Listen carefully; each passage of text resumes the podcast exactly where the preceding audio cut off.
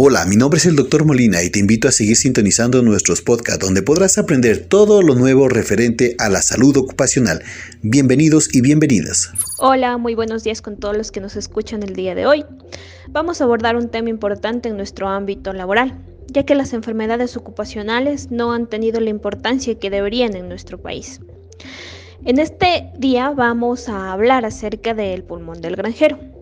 Es una enfermedad que causa inflamación pulmonar producida por la inhalación de microorganismos que proceden del heno o grano y que se encuentran almacenados en condiciones de alta humedad y son manipulados por nuestros agricultores, causando en sí una enfermedad similar a un resfriado o a una neumonía.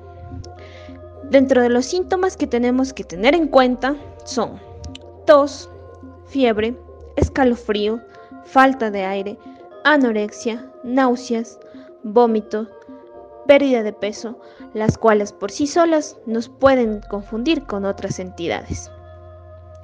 Para diagnosticar esta patología es importante la anamnesis, saber el tipo de exposición y el lugar de trabajo al que se encuentran expuestos nuestros trabajadores. El examen físico y los exámenes complementarios van a depender del alto índice de sospecha que tengamos de esta entidad. Desde una radiografía hasta una tomografía o biopsia pulmonar podemos realizarles a nuestros pacientes. Pero es importante no olvidarnos de la anamnesis y el examen físico, ya que es el 80% del diagnóstico que nosotros vamos a tener. Para el tratamiento de esta enfermedad es importante el ámbito preventivo, el cual es imposible alejar a nuestros agricultores de su entorno. Lo que podemos hacer es disminuir la frecuencia de exposición a los agentes y utilizar las mal olvidadas prendas de protección. Dentro del tratamiento farmacológico no hay un tratamiento curativo para esta entidad. Sin embargo, nos recomiendan el uso de corticoides que es para disminuir las complicaciones y con el tiempo para eh, darles una buena calidad de vida a nuestros pacientes y evitar así en algunos trabajadores incluso la muerte. Espero haya sido de su agrado esta información y sigámonos informando acerca de más enfermedades ocupacionales que quejan a nuestro ámbito laboral y no son diagnosticadas ni dadas la importancia que deberían en nuestro medio. Muchas gracias. Bienvenidos. El día de hoy abordaremos una enfermedad muy importante relacionada a la exposición profesional, conocida como pulmón del cuidador de aves, neumonitis por hipersensibilidad. Es una desestructuración del pulmón por una reacción inflamatoria de causa inmunológica. Se ve en todo el mundo.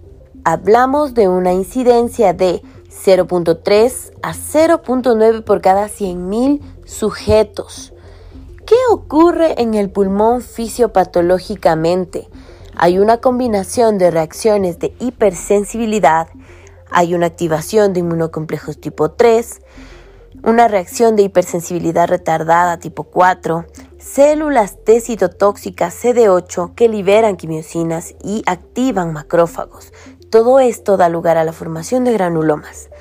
¿Cuáles son los síntomas principales que nosotros podemos encontrar, tos seca, sensación de falta de aire, opresión en el pecho y síntomas similares a la gripe.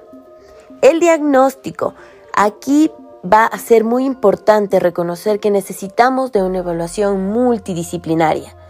En la tomografía de tórax de alta resolución encontramos características como nodulillos centrolobulares y zonas de vidrio esmerilado, en el tratamiento, que es nuestro punto final a abordar, encontramos a los glucocorticoides que van a aliviar y a acortar estos síntomas. Eso ha sido todo el día de hoy. Muchas gracias. Saludos a todos, mi nombre es Carlos Chamorro y el día de hoy vamos a hablar acerca de la fibrosis pulmonar idiopática y los hallazgos de la misma dentro de la tomografía axial computarizada. Lo haremos mediante la presentación de un caso clínico que a continuación nombramos a un hombre de 68 años de edad quien presenta un cuadro de disnea de esfuerzo de más o menos dos años de evolución. El paciente es un agricultor quien menciona que desde hace un año ha empeorado dicho síntoma y que le ha impedido realizar su actividad laboral, a tal punto que hoy en día el paciente apenas y puede deambular por sí solo sin que se le presente la disnea de esfuerzo. A lo largo de este periodo ha presentado un empeoramiento de la sintomatología y a la cual también se ha añadido tos seca que ocurre todos los días y que no puede identificar ningún desencadenante ni predominio ni diurno ni nocturno. No tiene sibilancias, no ha tenido fiebre, no presenta escalofríos ni pérdida de peso. No niega ningún síntoma extra. Es un exfumador de alrededor de 50 paquetes al año que dejó hace más o menos 8 años después de que le diagnosticaron una enfermedad arterial coronaria. Dentro del examen físico presentamos a un paciente disneico que se le dificulta deambular por la sala de examinación, que sin embargo en reposo se recupera rápidamente. Dentro de los signos vitales tenemos una presión arterial de 118,67, una frecuencia cardíaca de 88, frecuencia respiratoria de 20, saturando 94% en reposo y que disminuye a 86% después de caminar. A la auscultación encontramos crepitantes bilaterales de predominio basal. No encontramos sibilancias. El resto de examen, de examen regional es normal. Por lo anterior, le solicitamos al paciente que se realizara una tomografía de tórax donde encontramos los siguientes hallazgos. Una deposición heterogénea de colágeno con focos fibroblastos y panalización o empanal de abejas. Estos hallazgos son típicos de la enfermedad anteriormente descrita llamada fibrosis pulmonar idiopática o también llamada por los hallazgos histopatológicos de neumonitis intersticial.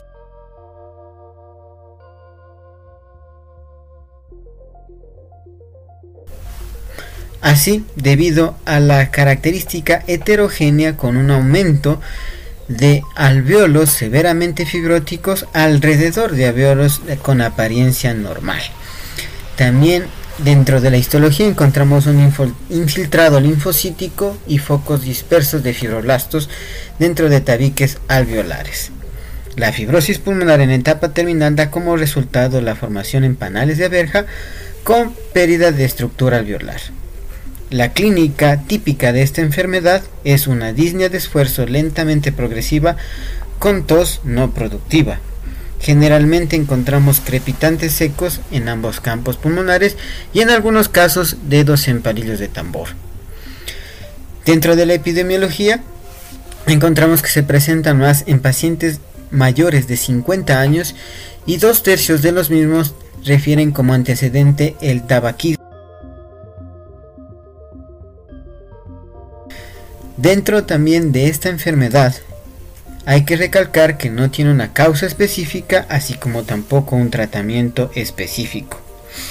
Los diagnósticos diferenciales de la misma podemos abordar como la proteinosis alveolar difusa, que es una enfermedad de una presentación clínica similar a la fibrosis pulmonar idiopática, caracterizada también por una disnea progresiva.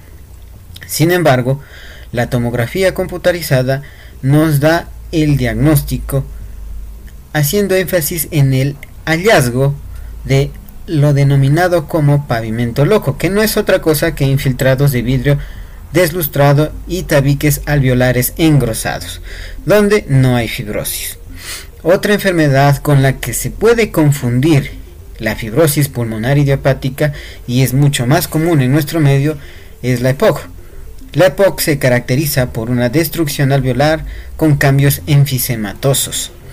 Generalmente encontramos crepitantes sin sibilancias e hiperinsuflación dentro del examen físico. Además, podemos recalcar una última enfermedad que se conoce con el nombre de sarcoidosis, que es una enfermedad sistémica que suele presentarse en individuos más jóvenes. Aquí la diferencia, la fibrosis pulmonar idiopática es más común en raza afroamericana y entre los hallazgos de tomografía encontramos infiltrados intersticiales con adenopatías ileares. Generalmente, en etapa terminal de esta enfermedad, aparece fibrosis pulmonar, pero de predominio de lóbulos superiores. Eso sí, hace diferencia a la fibrosis pulmonar idiopática que se presenta en las bases de los mismos. Espero que esta pequeña información haya sido de utilidad. Muchas gracias.